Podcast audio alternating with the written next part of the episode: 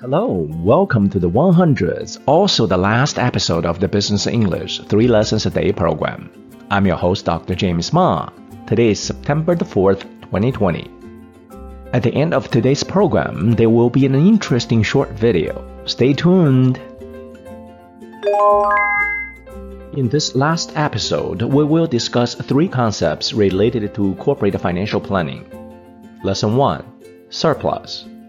In corporate finance, surplus describes the situation where a company has more capital, usually cash, than what's needed for its operations. Even though capital surplus increases the company's ability to cover its financial obligations, too much of a surplus indicate less than ideal working capital management because working capital, particularly non-cash portion of it, usually generates no returns. Here are some examples. A seasonal company will cycle through a surplus of cash and a shortage of cash in different shopping seasons. A seasonal company will cycle through a surplus of cash and a shortage of cash in different shopping seasons. Too much surplus of cash is not an ideal situation. Companies should either find investment opportunities that generates higher returns or simply return the money back to investors through dividends payment or stock buyback.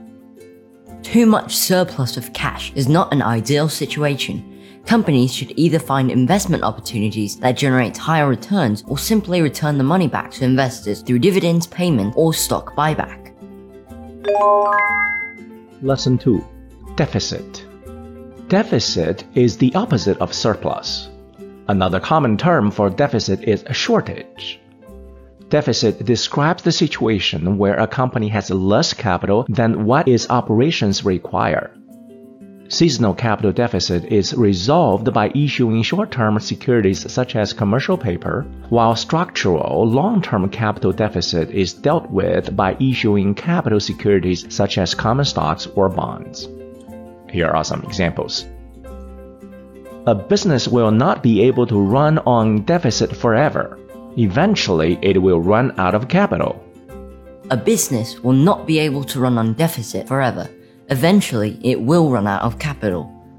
Seasonal companies such as Best Buy usually have a deficit in the months before the Thanksgiving Christmas shopping season. They will need a lot of cash to stock up in preparation for the upcoming holiday shopping. Seasonal companies such as Best Buy usually have a deficit in the months before the Thanksgiving Christmas shopping season.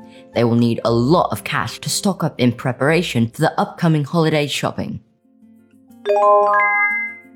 Lesson 3 Financial Planning Financial planning is the process where the company forecasts its business growth and the ensuing capital needs. Short-term financial planning involves working capital management, while long-term financial planning involves forecasting AFN, additional financing needed. Here are some examples. Carefully designed long-term financial planning will enable a company to secure necessary capital in advance to support future expansions. Carefully designed long-term financial planning will enable a company to secure necessary capital in advance to support future expansions. A central task in a firm's long-term financial planning process is to estimate additional financing needed, AFN, for the upcoming fiscal year. A central task in a firm's long-term financial planning process is to estimate additional financing needed, AFN, for the upcoming fiscal year. Now, today's real world example Moody's, August 28, 2020.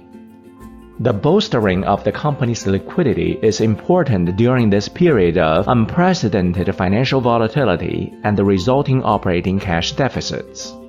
In the short run, Hilton's credit profile will be dominated by the length of time that the lodging industry continued to be highly disrupted and the resulting impacts on the company's cash consumption and its liquidity profile.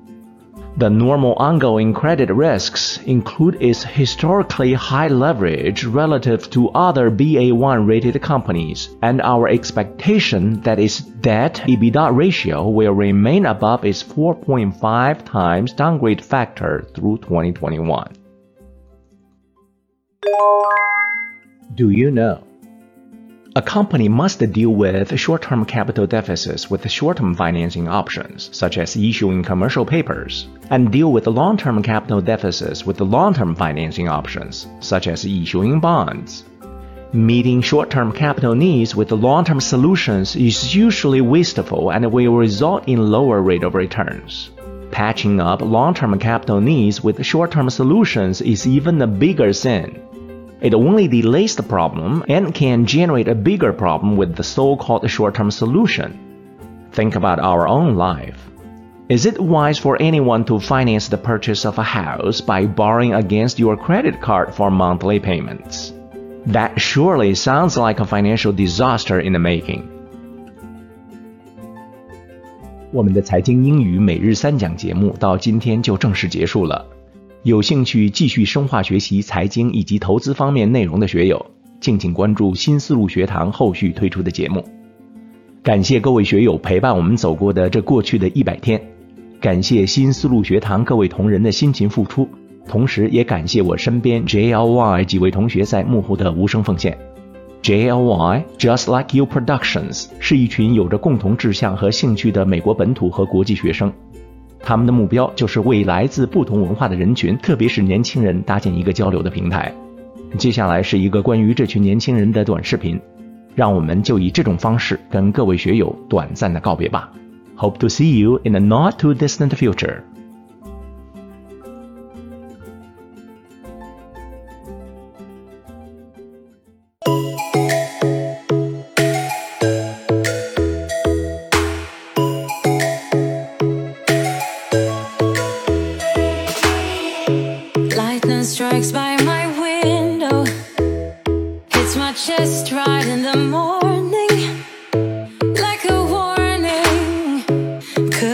slept here for days.